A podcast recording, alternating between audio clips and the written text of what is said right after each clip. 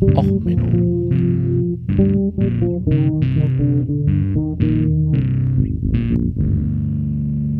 Der inkompetente Podcast über Dinge aus Militär, Technik und Computer, die so richtig in die Hose gingen. Hallo, herzlich willkommen zu Och Menno, dem Podcast, wo der Podcaster sagt, es gibt keine neuen Infos und keine After Credits Sachen und dann gibt's doch was. Naja, okay. Ähm, hallo, herzlich willkommen in dieser Sonderfolge. Wieder mal ein kleines Kriegstagebuch Ukraine. Worauf ich gerade anspiele ist, ich hatte heute Morgen nochmal äh, einen kleinen Nachklapp für die Folge am Mittwoch aufgenommen und war dann eigentlich der Meinung, okay, pff, gut, alles soweit fein. Ja, dann gibt's jetzt neueste Meldung aus der Ukraine. Erstens hat anscheinend Russland äh, größtenteils Sevastopol geräumt. Also die Schwarzmeerflotte hat größtenteils mit den Schiffen Sevastopol verlassen, weil anscheinend äh, der Hafen, der relativ offen zur See ist, nicht ausreichend zu verteidigen ist gegen maritime Drohnen.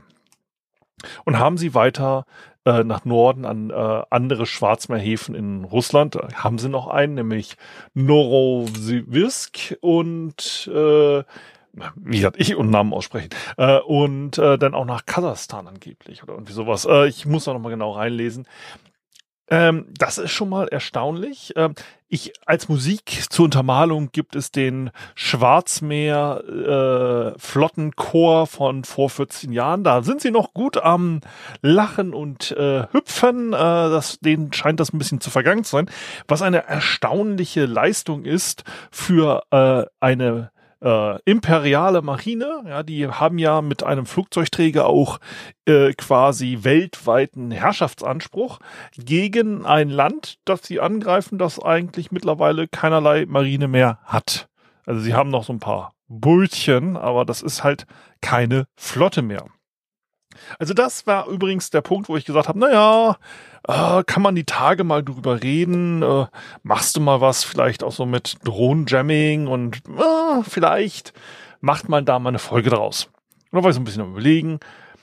Und das äh, wird auch eine Folge, die jetzt äh, zeitnah noch kommen wird. Ähm, ich will jetzt nicht zu viele Sonderfolgen immer zwischendrin reinwerfen. Ähm, aber dann kam heute Morgen noch die äh, Nachricht, dass es ein neues U-Boot ähm, im Schwarzen Meer gibt. Nämlich eine Berjev A50 wurde von einem Flugzeug von der Ukraine zu einem U-Boot befördert. Auf gut Deutsch, sie haben dort äh, anscheinend ein Flugzeug abgeschossen. Gut, im Krieg werden Flugzeuge abgeschossen. Das ist jetzt nicht so weit ungewöhnlich, als dass ich jetzt dafür extra eine Sonderserie machen muss. Aber es handelt sich um, wie gesagt, eine Beriev A50 Schmell oder mit dem NATO-Codenamen Mainstay. Also allein der NATO-Codenamen Mainstay sollte vielleicht ein Hinweis sein. Es handelt sich um die russische Version der AVEX. Ein AVEX, äh, für die Leute, die das nicht wissen, ist die Abkürzung für Airborne Warning and Control System. Auf Deutsch ein luftgestütztes Frühwarnsystem und ein Kommandoposten. Die Dinger sind dafür gedacht, dass ich die Luftraumpatrouillen äh, damit kontrolliere. Damit nämlich nicht jedes Flugzeug sein eigenes Radar haben muss, fliegt über einem Kriegsgebiet in sicherer Entfernung. Ich wiederhole noch einmal das Wort sicherer Entfernung.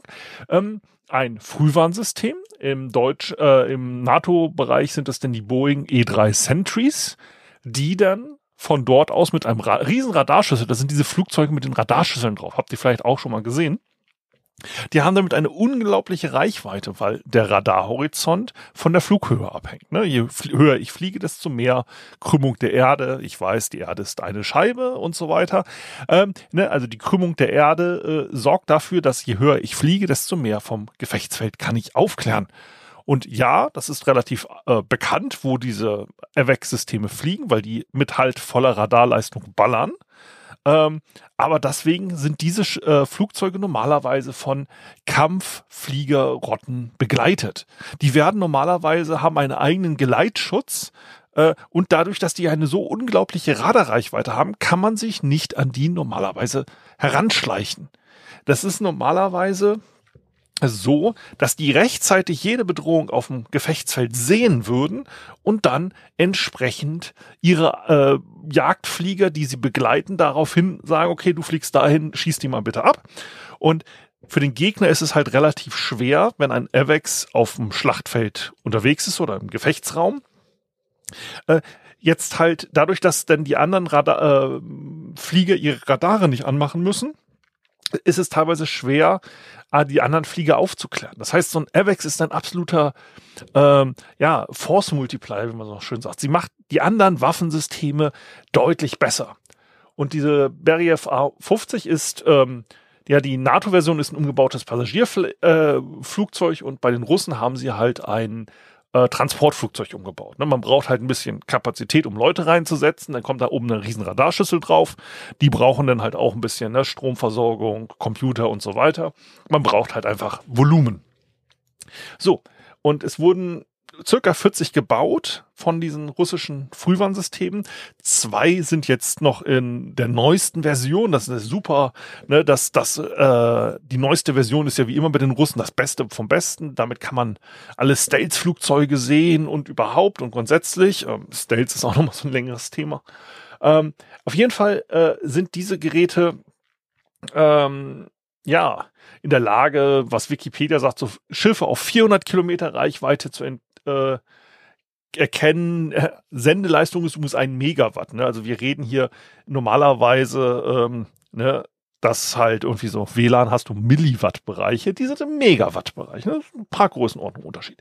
Ähm, und äh, ja, Flugzeuge so auf ungefähr 150 Kilometer unterste Reichweite bis zu 230 äh, ähm, Kilometer, so angeblich laut Wikipedia. Ich habe auch keine besseren Daten jetzt. Ich habe keinen Zugriff auf irgendwelches Geheimmaterial hier oder so.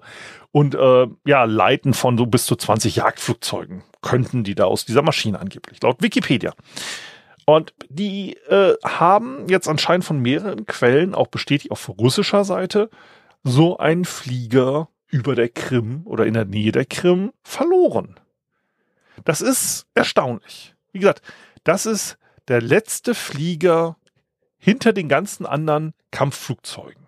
Das ist ein Flugzeug, das normalerweise außerhalb jedes Gefahrenbereiches gehalten wird, weil sie so wertvoll sind. Und wie gesagt, die Russen haben davon maximal 40 gebaut. Einer ist schon auf dem Stützpunkt beschädigt worden durch eine Drohne. Das hatten wir ja schon mal im äh, Podcast in einer der alten Kriegstagebuchfolgen. Und ähm, ja, man geht davon aus, dass ungefähr, naja, neun bis zwölf von diesen 40 Flugzeugen überhaupt noch flugfähig sind. Ja, das heißt, gehen wir mal von zehn aus. Damit hatten die jetzt auf einmal zehn Prozent der Flotte ausgeschaltet. Das ist, es ist unglaublich, ähm, also aus einem militärischen Standpunkt her ist diese Leistung der Ukraine, wenn es wirklich stattgefunden hat, ein absolutes Heldenstück. Es ist absolut ähm, nicht kriegsentscheidend, möchte ich es nicht nennen. Dafür haben die Russen noch zu viele von den Flugzeugen, aber es ist auf jeden Fall schon mal eine unglaubliche ähm, ja, Doktrinverschiebung allein. Also wie gesagt, so ein AVAX-System anzugreifen ist ähm, etwas, was nicht passieren sollte. Und dadurch ist es jetzt hier ein Thema äh, für auch Menno. Ähm, ja, wie gesagt, ähm, ja, unglaublich ähm,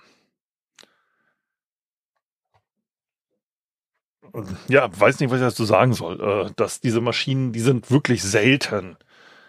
Ähm, ja, soll angeblich bei äh, Kirillivka abgeschossen sein. Das ist sogar noch hinter der Krim. Ja. Ähm, das ist halt so der Bereich, wo äh, eigentlich die Russen das äh, richtig in Kontrolle haben. Das ist ja schon im März 2022 übernommen worden und ähm, es ist halt wirklich äh, der östliche Teil des Schwarzmeers, also dieser Bereich Asowsche Meer, ähm, dass da in dem Bereich eine AVEX runtergeholt wird, das ist ähm, ja, Respekt. Also hier ein kleines News-Update. Äh, Lage in der Ukraine überrascht einen denn doch immer mal wieder. Äh, Kleinkram, äh, ich weiß.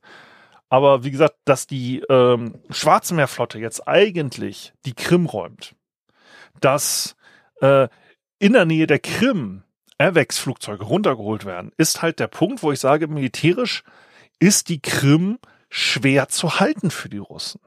Und die Krim ist eigentlich der gesamte Sinn und Zweck des Angriffes auf die Ukraine.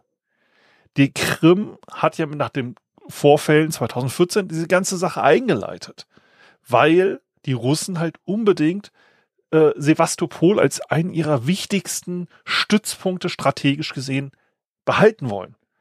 Sevastopol hat natürlich das, den Nachteil, dass jetzt die, Russ, äh, die Russen äh, ja leichte Probleme haben, dadurch, dass die äh, Türkei als NATO-Mitglied äh, den Bosporus kontrolliert. Aber es ist halt immer noch der schnellste Weg ins Mittelmeer, Rote Meer und so weiter. Das ist halt einer der wichtigsten Flottenstützpunkte der Russen.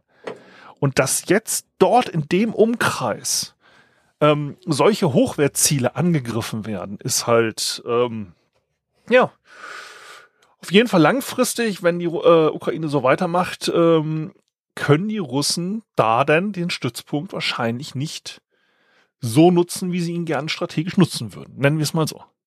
Ähm, ja, somit das Nachrichtenupdate. Ähm, ja, bleibt gesund. Alles weitere dann wieder in den regelmäßigen, regulären Folgen. Also, bis dann. Ciao, ciao. Euer Sven.